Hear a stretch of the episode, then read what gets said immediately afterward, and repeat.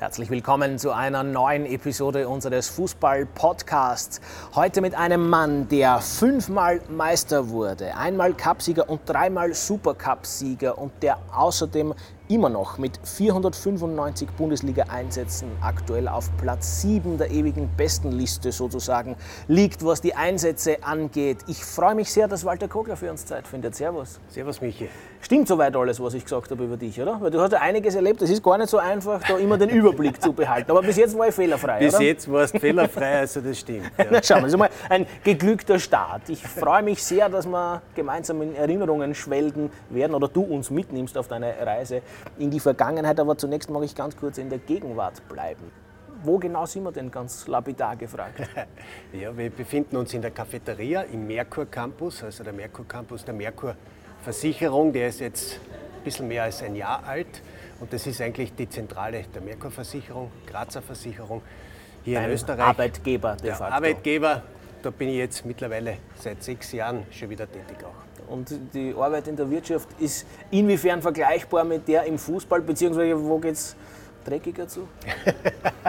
Nein, ja, das, das, was man immer sagt, oder, oder was ich auch oft betont habe, wie ich dann Trainer war, also Fußball ist so wie das richtige Leben. Ja? Und äh, vielleicht ein bisschen intensiver, weil es schnelllebiger ist und man die Rechnung schneller präsentiert bekommt oder auch die Erfolge. Aber im Prinzip ist es in der Wirtschaft nichts anderes. Also du musst auch jeden Tag deine Mann stellen und du siehst dann in gewissen, vielleicht ein bisschen längeren Zeiträumen, aber du bekommst genauso auch diese Resultate, die du dir dann letztendlich verdienst. Wo sind die Journalisten lästiger? Das ist ja sicher, sicher im Sport, da hat man ganz eine andere Aufmerksamkeit. Also in der Wirtschaft, da vergeht's ja, oder da, da arbeitet man ja sehr oft auch äh, unter, sage ich mal, Ausschluss der Öffentlichkeit, da geht es ruhiger zu.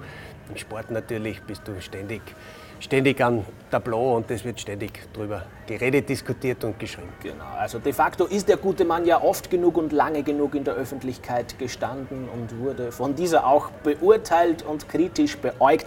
Und diese Phase des Profifußballerlebens, die hat ja lange gedauert und hat recht früh begonnen und zwar de facto beim WRC, Ja, wenn ich es richtig in Erinnerung habe. Dort hat deine Profilaufbahn begonnen de facto.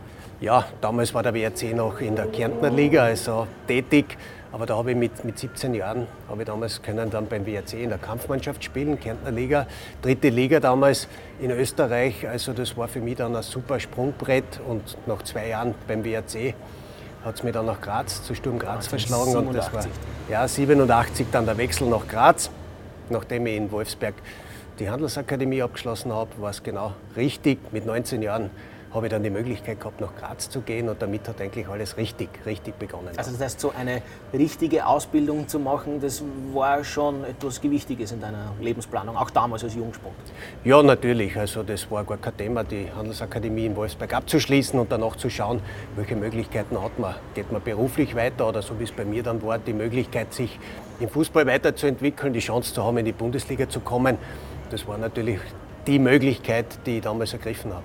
Und du hast es damals bei Sturm Graz nicht nur mit namhaften Mitspielern, sondern vor allem auch mit namhaften Trainern zu tun bekommen. Unter anderem, ich glaube insgesamt vier Trainer hast du verschlissen, wenn ich das Wort so schnell einmal dir hinschmeißen darf.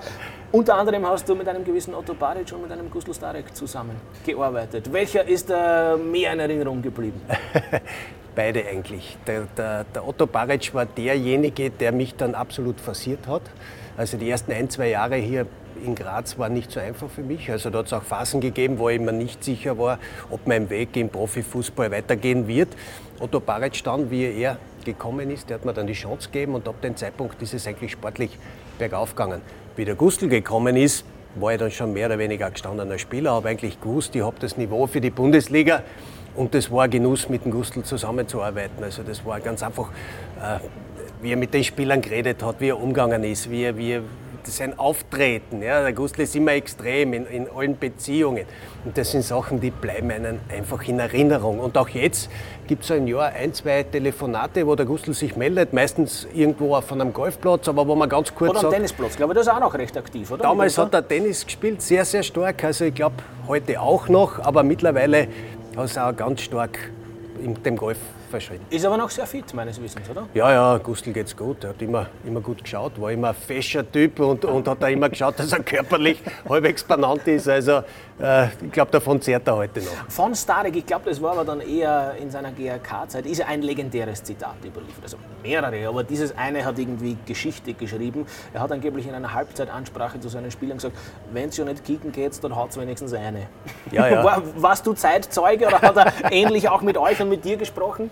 Ja, er hat äh, dieses Zitat, da war ich nicht dabei, also dürfte wirklich beim GRK glaub, gewesen sein. GRK. Aber zum Beispiel zu uns hat er einmal gesagt, wie wir gegen die Wiener Austria gespielt haben und da hat damals der Ralf Hasenhüttl bei der Wiener Austria gespielt, hat er reingeschrien mitten im, im, im Spiel, erst der ist so eckig, macht's ihm rund.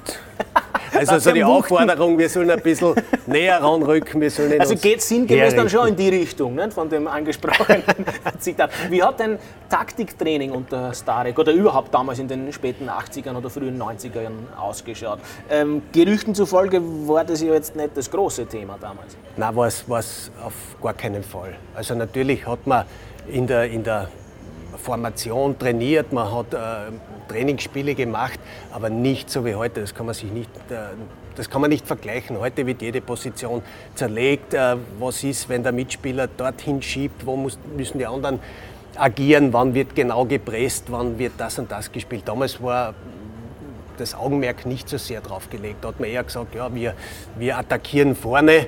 Dann hat man eben versucht, vorne zu attackieren. Aber jeder irgendwo hat das selbst interpretiert. Wenn es dann einmal gepasst hat, dass sich die Mannschaft gefunden hat, war das oft sehr, sehr gut. Aber es war nicht so wissenschaftlich wie heute. Heute wird praktisch jeder Schritt schon vorweg bestimmt, wer wann wohin gehen muss. Da gehen ja die Diskussionen oder die Meinungen auseinander, ob das nicht ein bisschen der Romantik im Fußball im Wege steht. Aber es wäre eine andere Diskussion. Da lade ich dich, wenn du Zeit hast, gerne noch einmal zu einer Diskussion ein. Du hast es damals natürlich auch mit einem anderen Otto schon zu tun bekommen bei Sturm Graz, mit dem du dann später noch einmal zusammen spielen solltest und sehr erfolgreich nämlich. Die Rede ist von Otto Konrad. Der war damals schon wie gut bei Sturm Graz.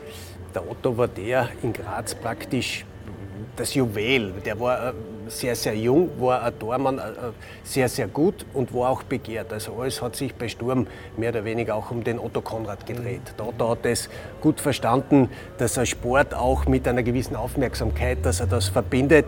Also der Otto war da in Graz quasi der Sportler, über den alle Bescheid gewusst haben. auch ein Entertainment-Talent besessen, de facto, wie er dann später auch noch zur Schau stellen sollte. Die Zeit bei Sturm hast du ganz allgemein gesprochen wie abgespeichert? Ja, das war eine ganz eine wichtige Phase in meinem Leben. Also ich, zum einen bin ich von Wolfsberg weggegangen, dann nach Graz. Ich habe müssen selbstständig oder praktisch ein bisschen erwachsen werden. Zum anderen auch das beinharte Geschäft im Profifußball sich zu behaupten. Ich habe vorweg schon erwähnt, dass am Anfang äh, schon Zweifel da waren, ob ich es überhaupt schaffe. Bis hin, ich war ja fünf Jahre in Graz, dass ich eben mich durchgesetzt habe und dann irgendwo einen Status mir erarbeitet habe, dass mich dann sogar die Wiener Austria gekauft hat. Also das war vom Einstieg bis hin, dass man sagt, man hat sich in der österreichischen Bundesliga durchgesetzt. Und eins möchte ich hier auch noch sagen, weil man oft so vergleicht früher und heute. Ich habe damals als 19-Jähriger bei Sturm Graz einen Profivertrag unterschrieben, ohne dass ich je zuvor einmal ein Spiel der österreichischen Bundesliga live gesehen hätte. Ja, in Kärnten war das nicht möglich. Nach Graz ist man nicht gekommen. So war es mit mir als 19. Ich unterschreibe einen Profivertrag bei Sturm Graz und habe Sturm Graz praktisch noch nie spielen gesehen. Du kannst das nur vom Hören sagen. Also wie groß war dann der Kulturschock unter Anführungszeichen? Naja, das war in den ersten Monaten natürlich vom Körperlichen her und auch von der Art und Weise, wie gespielt war, war es relativ groß. Und da muss man eben schauen, viel Zeit hat man nicht, dass man da sehr schnell sich anpasst, adaptiert und dann irgendwo mittendrin ist. Hm, Walter hat es schon angeteasert. Im Jahr 1992 kam es dann zum nächsten großen Step, zum nächsten Karriereschritt. Die Wiener haben angerufen und gesagt, ob er Zeit hätte, der, der Koglerbur. Wie ist denn dieser Transfer zur Austria äh, vonstatten gegangen? Ja, das war interessant. Wir haben damals mit Sturm Graz in der mittleren Playoff gespielt und äh, da habe ich rote Karten bekommen, ich glaube vorletzte Runde und musste nach Wien fahren zum Strafsenat. Das war im, im damaligen Praterstadion und die Wiener Austria hatte dort auch ihre Geschäftsstelle gehabt. Und da hat man dann ein, zwei Tage vorher, habe ich dann von der Austria einen Anruf bekommen, sie möchten auch mit mir darüber reden, ob ich nicht zur Wiener Austria gehen möchte. Und da bin ich mit dem Sturm Graz Manager, damals GL Seneca, nach Wien gefahren, zum, zuerst Strafsenat und danach haben wir Vertragsverhandlungen gemacht. Und die sind dann zu einem gütlichen Ende gebracht worden, ganz offensichtlich. Ja, sind zu Oder, oder warst du ein zäher Verhandler? Nein, damals, damals noch nicht. Also damals war absolut mein Wunsch, das war einfach damals in der Zeit äh, Rapid Austria, da war es einfach der Wunsch, nach Wien zu kommen, wenn die Möglichkeit da ist. Also da spielt man bei einem der zwei besten Vereine in Österreich und die Chance wollte man einfach nicht entgehen lassen. Apropos C, weil du die eine rote Karte angesprochen hast, wie viel knallrote unter Anführungszeichen hast du denn kassiert im Laufe deiner Karriere? Hast du Buch geführt? Nein, drüber habe ich nicht, aber ich denke so vier, fünf vielleicht. Ja, hält sich aber in Grenzen für einen Ich denke ja, knallrote ja. Eines, wenn ich jetzt ein bisschen schleimen darf, steht einem Journalisten normalerweise eh nicht zu, aber das muss es einfach sein. Ich habe es so im, Vor im Smalltalk schon gesagt, Walter Kogel ist einer der freundlichsten und nettesten Menschen, die ich so kennengelernt habe im Laufe meiner jetzt auch schon sich in die Jahre ziehenden äh, beruflichen Laufbahn.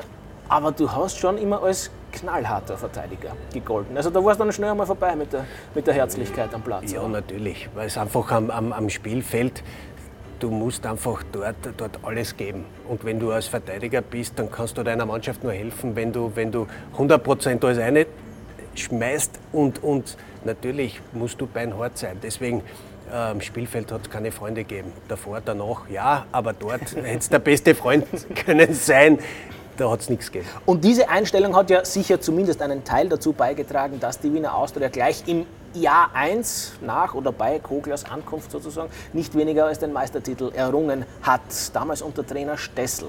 Das war ja eine ähm, interessante Konstellation damals, weil Prohaska ist nicht unbedingt im Frieden gegangen. Wie viel hast du denn davon mitbekommen, von dem Quirks mit Prohaska und dem Vorstand? Äh, eigentlich gar nichts, weil das ist alles äh, in den Tagen vor meines äh, Wechsels äh, zustande gekommen. Natürlich hat die Austria danach auch noch im ersten Jahr, als ich zur Wiener Austria gekommen bin, profitiert auch von Herbert Proaska, von seiner Arbeit davor. Man darf nicht vergessen, die haben die zwei Jahre davor, sind sie auch Meister geworden und wir sind dann, als ich zur Wiener Austria gekommen bin, das dritte Mal Meister hintereinander geworden und das war für mich natürlich, mein erster Meistertitel war das ganz was Besonderes. Die anderen waren schon ein bisschen routinierter, aber für mich war es der erste Titel. Und du hast es ja mit ein paar wirklich legendären Mitspielern zu tun bekommen dort bei der Austria. Also über Ogris brauchen wir eh nicht reden, aber sicher eine ganz interessante Achse, damals mag ich sagen, waren die drei Litauer. Also ja, ich ja. denke an Friedrikas, Ivanauskas und Nabekovas, so dass mir einfallen. Denen sagt man ja nach, dass sie nicht nur unbestritten gute Kicker waren, sondern manchmal auch einen durchaus ausgeprägten Durst gehabt. Kannst du das bezeugen und warst du manchmal Zeitzeuge? Naja, ich möchte sagen, äh, überhaupt bei der Austria, wenn es gepasst hast. Wir waren eine, eine, sehr, sehr lustige Truppe. Also es hat dann oft äh, gegeben, nach dem Vormittagstraining oder wenn Einstände waren, dass wir, dass wir sofort in Prater gefahren sind, ins Schweizer Haus, dass wir Zeit miteinander verbracht haben. Äh, was die Litauer vielleicht noch zusätzlich gemacht haben, da war ich vielleicht nicht mehr so dabei. aber allgemein. Aber allgemein. Also wir waren eine Truppe mit sehr vielen, glaube ich, sehr guten Persönlichkeiten und das hat sich ganz gut ergänzt. Und ja, und du bist ja dann auch noch in den, weiß ich nicht, ob es ein Genuss war, aber die Frage stelle ich jetzt, gekommen mit Peter Backhult auch noch zusammenzuspielen. Ich habe sogar beide einmal in einem Derby als Torschützen geglänzt. Also er, der Erzrapidler unter Anführungszeichen, hat dann im Derby, ich glaube, das 4 zu 1 gemacht, zweimal an die Ogris und einmal Walter Kogler mit einem sehr sehenswerten Freistoßtor. Äh, wie war der dann nicht mehr ganz junge Peter Backhult als Mitspieler? Ich glaube, der war dann schon 5, 36 damals. Ja, der Peter ist, wenn ich mich richtig erinnere und nichts Falsches sage, äh, ist er von 1860 mhm. zu Wiener Austria noch gekommen. Also es war dort in einer Phase, wo es dann vielleicht nicht mehr so gut gelaufen ist. Das, da waren wir dann nicht mehr Serienmeister, aber, aber der Peter hat noch immer seine Klasse gehabt und war, war ein wichtiger und ein guter Spieler damals für uns. Hermann Stessel, über den haben wir schon kurz gesprochen. Dem sagt man ja nach, dass er ein wahnsinnig gutes Gespür gehabt hat für die Mannschaft, wie die funktioniert und vor allem, wann er es laufen lassen muss. Was er, sagt zumindest die Geschichtsschreibung oder sagen die Legenden, was er weniger konnte, ist, äh, die Spieler wirklich hart rannehmen und mit denen Klartext zu sprechen. War ja. das so? Ja, er hat sicher seine Stärken gehabt, indem dass er gewusst hat, wie die Mannschaft tickt.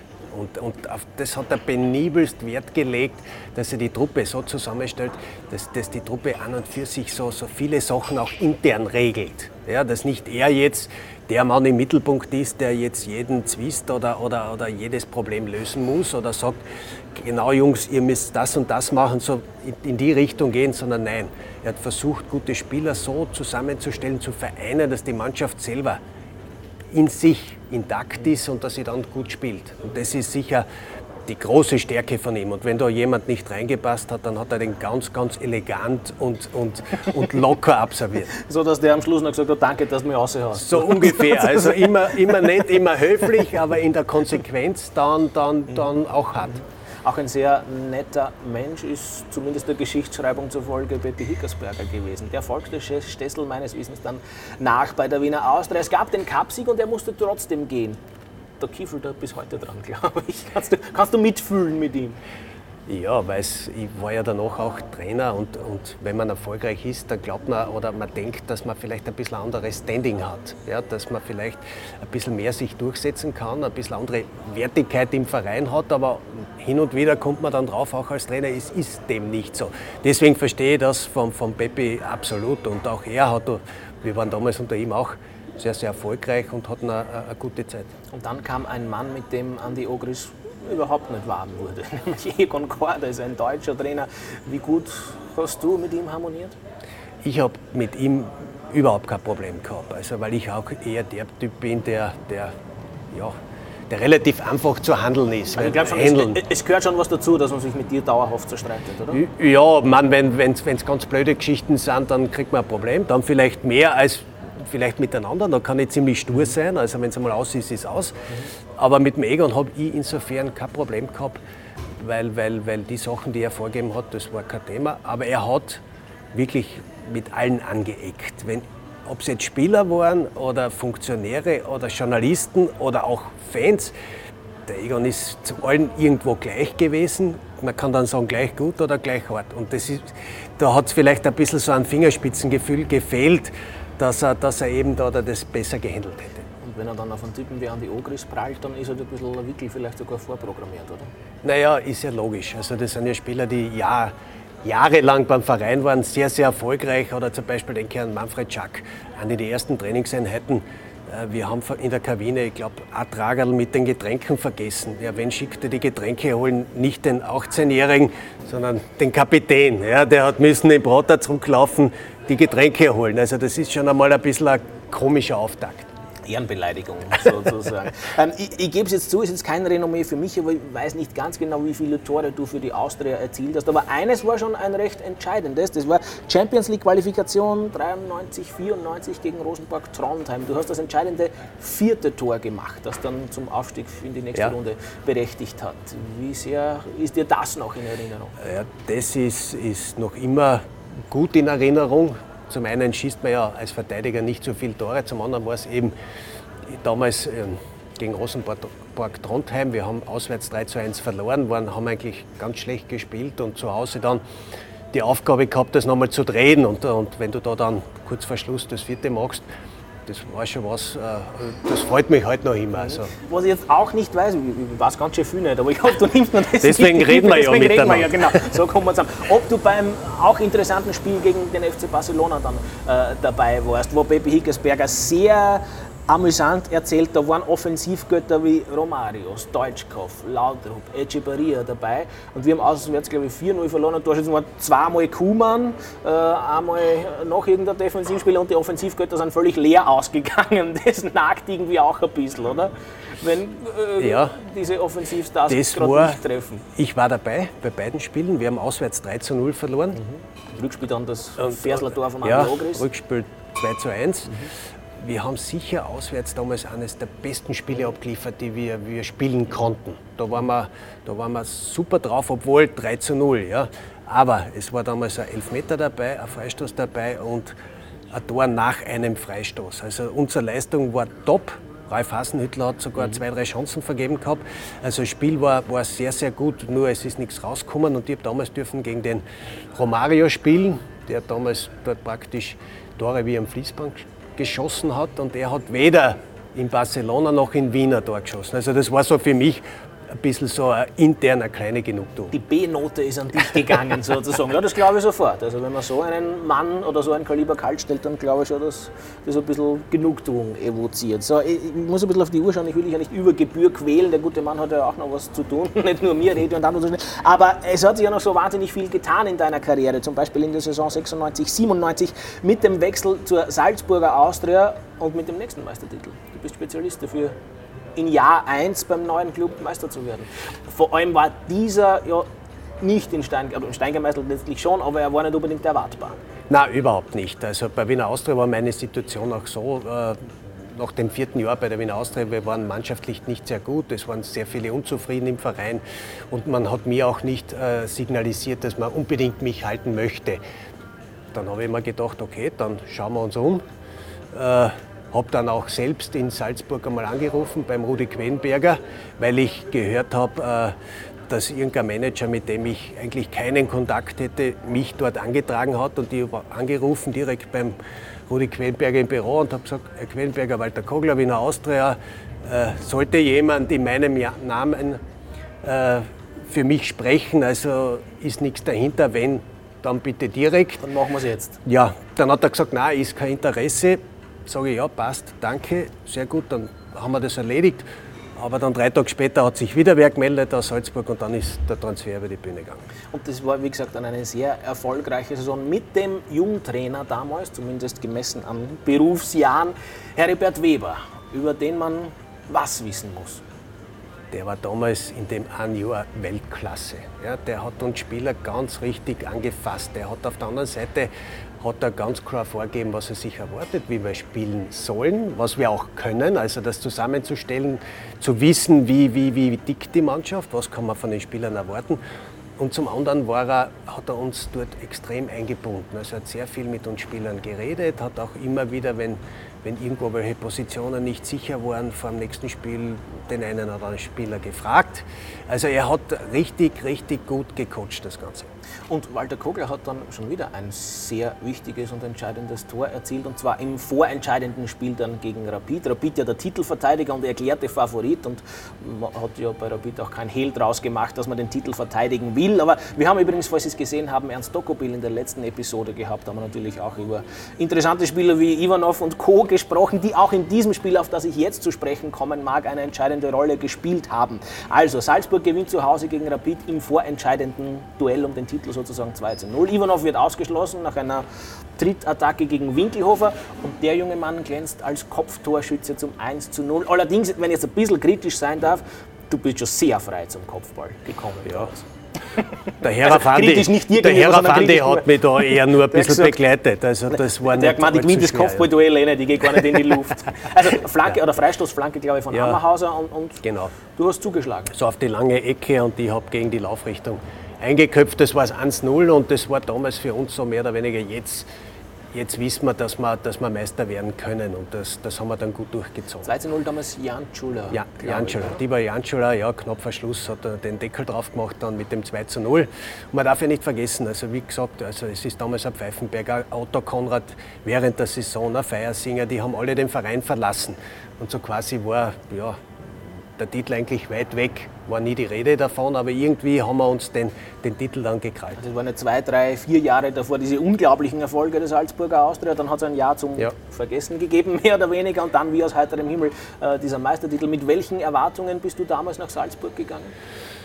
Mit den Erwartungen, dass ich gewusst habe, dass in Salzburg einfach vom Publikum her, mhm. von der Stimmung her ein Verein ist, der, der jeden bewegt. Also durch diese Erfolge zwei, drei Jahre zuvor war die Stimmung eigentlich, war Salzburg auch eine Spitzenmannschaft. Auch wenn es im Umbruch war, aber für mich war es damals reizvoll, nach Salzburg zu gehen, was Neues zu erleben und auch versuchen, dort erfolgreich zu sein. Von Salzburg ging es dann weiter nach Cannes. Ja. Wie das? das war eine Nacht- und Nebelaktion, also das war im, im, im Winter, Wintertransferzeit. Und da war damals ein Schweizer Manager, der hat mich kontaktiert und hat angefragt bei mir, ob AS ein Thema wäre. AS hat damals einen, einen, Innenverteidiger verkauft nach Marseille um 20 Millionen Schilling und die haben damals einen, einen Nachfolger gebraucht. Und ich war damals knapp 30 Jahre, über 30 Jahre schon. da haben wir gedacht, naja, wenn ich irgendwann die Chance habe, noch einmal ins Ausland zu gehen, ist jetzt der letzte Abdruck. Und Habe gesagt, ja, ich, ich höre mir das an. Bin dann auch im Anfang Jänner nach Nizza geflogen, dann nach Cannes weitergefahren und habe dort mit denen verhandelt, beziehungsweise der Manager. Und wir sind aber auf keinen grünen Zweig gekommen. Das hat nicht, irgendwie hat das nicht gepasst. Wir sind wieder nach Hause geflogen. Somit war es für mich erledigt. Und dann rufen die Franzosen drei Tage später oder vier Tage später noch einmal an. Und dann denke ich mir, mit diesem Schweizer Manager komme ich nicht weiter. Ich brauche jemanden anderen. Und dann habe ich mich erinnert, der Robert Boldischer, der lange Jahre bei Sturm Graz Manager war, der hat in seiner Jugendzeit französische Freundin gehabt. Dadurch der Sprache mächtig und ich rufe am Abend in Robert an, so 18, 19 Uhr und sage, Robert, was machst du morgen? Sagt er, ja, arbeiten. Er war beim Finanzamt, hat er gearbeitet und sage ich, Robert, nichts kannst nicht mit mir in der Früh nach, nach Cannes fliegen, ich, ich, die wollen mich haben und ich brauche jemanden mit. Dann sagt der Robert, ja, gern, gib mir eine halbe Stunde, ich muss mit meiner Vorgesetzten sprechen. Halbe Stunde später ruft er mich an und sagt, ja Walter, ich bin dabei, wann muss ich in Salzburg sein, wann fliegen wir weg? Sage ich, ja, um, glaube um halb sieben in der Früh, wir fliegen hin. Während des Fluges, er kommt nach Salzburg, während des Fluges erzähle ich ihm die Situation, ich war schon vorher dort, hat nicht ganz gepasst und sage quasi zu ihm, Robert, ich sage kein Wort, du verhandelst und wenn du zu mir sagst, es passt, dann passt's. Und wenn du sagst, Walter, wir packen zusammen, wir fahren wieder heim, dann fahren wir heim. Ersteres ist passiert, nach zwei, drei Stunden die haben, haben die verhandelt, sagt der Robert, Walter, jetzt ist alles in Ordnung. Sage ich, okay, gut, Robert, dann machen wir die Formalitäten, alles, haben das schnell gemacht. Robert hat dann noch wieder müssen zum Flughafen. Also das war ganz, ganz knapp. Unterschrieben, Robert rein ins Taxi und zum Flughafen. Und ich bin in, in Cannes geblieben und habe drei Tage später in der französischen ersten Liga gespielt. Und das war ein wie lehrreiches und in Erinnerung gebliebenes Jahr bei Cannes? Ja, das, waren dann, das war zwar nur ein halbes Jahr, weil im Sommer ist dann der Verein abgestiegen und damit war das äh, auch wieder erledigt, aber es war irrsinnig interessant. Also einfach einmal eine andere Mentalität, eine andere Art und Weise zu spielen, dort noch einmal mehr auf sich allein gestellt zu sein. Also das, das war äußerst interessant, möchte ich nicht missen. Sie wollten mich dann trotz des Abstieges noch haben, aber dann habe ich mir gedacht, zweite Liga Frankreich, nein, ich packe wieder zusammen und wir ziehen. Dann zum LAS gegangen. Dann ne? zum LAS, genau. Und dann machen wir, wenn es recht ist und du das nicht als despektierlich empfindest, jetzt einen schnellen Schritt und einen großen Schritt hin zu einem ganz wichtigen Kapitel in deiner Karriere, nämlich nehme ich an. Der gute Mann ist nämlich bei Tirol, bei Innsbruck gelandet und hat dort nicht weniger als drei Meistertitel gefeiert. Mit einer Mannschaft, die sensationell war. So muss man das sagen, oder? Ja, also äh, da bin ich auch im Winter hingekommen und da waren die Tiroler eher, ich glaube, Sechster, Siebter, Achter in der, in der in der Tabelle und waren, waren hinten dabei. Also von einer Spitzenmannschaft weit weg. Und damals im Winter sind Radoslav Gilewitz gekommen und, und ich bin nach Innsbruck gekommen und haben eigentlich ein fantastisches Frühjahr gespielt, haben uns noch um einige Plätze verbessert und haben den Schwung dann für die nächsten drei Jahre mitgenommen. Es ist lange Zeit, hat man uns Tiroler immer ein bisschen unterschätzt, weil es waren meistens so Spieler, die schon bisschen älter waren. Ich war damals auch schon weit über 30 und wo man gesagt hat, ja, irgendwann denen wird die Luft ausgehen. Aber äh, das war ganz im Gegenteil. Je mehr wir gesehen haben, dass es gut geht, je mehr haben wir Hunger gekriegt, dass wir da weiter dranbleiben. Und das waren dreieinhalb wunderschöne Jahre in Innsbruck. Wobei so ein Vorwurf, der ja auch von Wien immer wieder gekommen ist, naja, das ist vielleicht ein bisschen Wettbewerbsverzerrung, was dort in Tirol passiert, weil man ja weiß, wie es danach ausgegangen ist. Konntest du damit etwas anfangen, dass der Verein über seinen Verhältnissen agiert hat? Äh, ja, das haben wir erst äh, im Nachhinein ja. oder gegen Ende erfahren. Also man geht ja als Spieler immer davon aus, dass diese Verträge, die der Verein auch mit den Spielern abschließt, dass das alles, dass das alles auch hält. Auch wir Spieler waren ja dann letztendlich die Leidtragenden. Wir haben ja im letzten Jahr dann nur mehr ganz spärlich Zahlungen bekommen. Und man geht davon aus, wenn die Bundesliga prüft, wenn, das, wenn praktisch der Stempel drauf ist fürs neue Jahr, dass das passt, dass das im Nachhinein ja vielleicht so ausgesehen haben mag muss ich sagen, ja, äh, kann ich zum Teil verstehen, aber auch in der damaligen Phase waren jetzt eher andere Vereine, so wie der GAK, Sturm Graz, auch der LASK oder Schwarz-Weiß Bregenz, die haben im Endeffekt alle die gleichen Probleme gehabt wie, wie der FC Tirol. Ich muss ja noch einmal den Ernst Dokopil zitieren, der hat nämlich auch das letzte Mal gesagt, alle, die mir als Rapid-Trainer den Meistertitel weggeschnappt haben, sind noch in Häfen gegangen.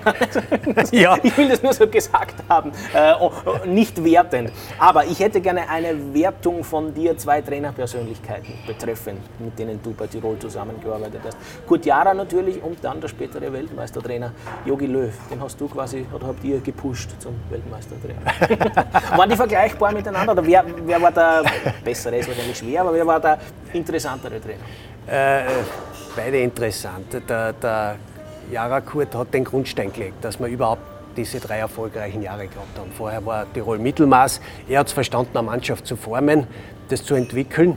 Und der Yogi ist dann gekommen, nachdem der Kurt Jara zum HSV gewechselt ist als Trainer, ist der, hat der Yogi es verstanden, die Mannschaft in einer schwierigen Phase, also es hat ja dann ganz wenig Zahlungen gegeben, also es war dann immer die Rede von Konkurs, wie geht es überhaupt weiter, aber er hat es verstanden, dass er die Mannschaft so so erwischt hat, dass wir trotzdem immer gerne zum Training gekommen sind und trotzdem hungrig waren auf jedes Spiel. Also wir haben unter dem Yogi dann auch souverän die Meisterschaft gewonnen und äh, wir wären damals alle sehr, sehr gerne zusammengeblieben. Das hätte noch können erfolgreich weitergehen, aber wie gesagt, dann ist alles zerfallen. Wer waren in der Tiroler Mannschaft die größten Partylöwen? Da waren schon ein paar Krocher dabei. Also, was weiß ich, ich denke, da Barisic, Marasek und natürlich die, die äh, Jeschek und Co. Das waren ja alles keine Kinder von Ja, wir waren, alle, wir waren alle damals, sage ich mal, in einem sehr, sehr guten Alter, dass wir, dass wir auch schon einiges erlebt dass haben. Und das kochen lassen Ja, das, so, dass wir das haben noch können genießen. Haben aber immer gewusst, wenn es dann darauf ankommt, dass. Äh, dann war die Leistung da. Das waren wir auch imstande immer zu bringen. Also von den Partylöwen natürlich äh, Stefan und der Zocki, Marasek. Die waren ja schon eingespielt von der Die, waren, die waren immer lustig unterwegs. Oder Kirchler Rolle oder ein Watzinger Robert. Der Robert war sensationell. Nach dem Meisterfeiern ist der zwei, drei Tage nicht nach Hause gekommen. Ja, also das waren, wir waren wirklich äh, in allen Belangen eine außerordentliche Truppe. Es gab noch eine Station in deiner Profikarriere, nämlich den FC Kärnten. Du bist nach Hause gekommen sozusagen. Wie hast du diese Station abgesprochen? Ja, nach FC Tirol war es für mich einfach der große Wunsch. Ich war damals äh, 34, dass ich es irgendwo in der Heimat ausklingen lassen kann. Da war eben die Möglichkeit beim FC Kärnten das zu machen. Wir sind im ersten Jahr waren wir noch relativ erfolgreich, haben auch äh, international gespielt, bis, sind bis ins Cupfinale gekommen und im zweiten Jahr war dann der Abstieg. Also wenn ich jetzt äh, alle Stationen vergleiche, war das sicher vom Sportlichen her die enttäuschendste für mich. Oder das, was irgendwie ich habe dann aufgehört nach dem Abstieg, hätte sogar noch einen Vertrag gehabt für ein Jahr, aber ich wollte dann einfach nicht mehr weiterspielen. Das war einfach, ja, ich habe gemerkt, ich habe dann die Energie und die Lust, dann nicht mehr dann weiter, weiterzumachen. Aber mit äh, diesen deprimierenden Vibes mag ich das Gespräch jetzt nicht beginnen, das, äh, nicht, nicht, aufhören, nicht beenden. Deswegen äh, spreche ich dich zum Abschluss noch kurz auf deine Teamkarriere an. Walter Kogler hat es auf, mach mir nicht auf, 28 Teameinsätze gebracht und war im Kader bei der Weltmeisterschaft 1998. Von der nicht wenige sagen, da wäre mehr Training gewesen. Ja, absolut. Ich bin der Meinung, wir haben uns dort äh, jetzt grundsätzlich schon von der Grundeinstellung zu billig hergeben. Es war eine Mannschaft äh, mit vielen sehr, sehr guten Spielern und, und, und wir hätten müssen ein bisschen selbstbewusster auftreten, mit ein bisschen mehr. Wir scheren uns nichts drum, was die anderen über uns denken, ja, sondern äh, auch wenn wir Außenseiter sind, aber wir wissen eigentlich, dass wir besser sind als Außenseiter. Und ich glaube, gerade die, die jüngste Europameisterschaft hat gezeigt, was man, was man alles schaffen mhm. kann, wenn man im Kopf, wenn man im Kopf bereit ist, drüber zu gehen. Ich glaube, das war der große Punkt dass sich die Mannschaft im Allgemeinen damals zu wenig zugetraut hat. So lassen wir es jetzt gerne stehen. Wenn es für dich okay ist, machen wir mal eine eigene Folge über deine Trainerkarriere. Ich nehme an, auch da hast du einiges erlebt. Und gerne auch einmal über deine, jetzt auch schon ein bisschen andauernde Karriere in der Wirtschaft. Aber für heute lassen wir es, wenn es für dich okay ist, gut sein. Der gute Mann hat gesagt, er hat Sehr noch einen gerne. Abendtermin, den will ich dir nicht vermiesen. Walter Kogler, vielen, vielen Dank für deine Zeit und für die sehr interessanten Schilderungen aus deiner bewegten Karriere. Und bei Ihnen bedanke ich mich fürs Zuschauen. Ich hoffe, es war was Interessantes dabei. Bis zum nächsten Mal. Machen Sie es gut.